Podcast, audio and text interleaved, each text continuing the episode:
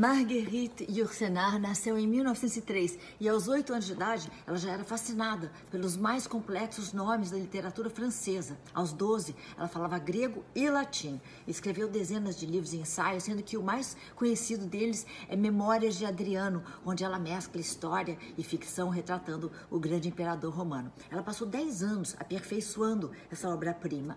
Foi a primeira mulher eleita para a Academia Francesa de Letras em 1980 e dizem que depois depois disso, as placas dos banheiros foram mudadas para banheiro masculino e banheiro Marguerite Yourcenar. Lésbica, ela foi casada mais de 40 anos com a mesma mulher com quem ela permaneceu mesmo depois da morte, já que elas foram enterradas lado a lado. A casa onde elas viveram hoje é um museu aberto dedicado à memória de Marguerite Yourcenar.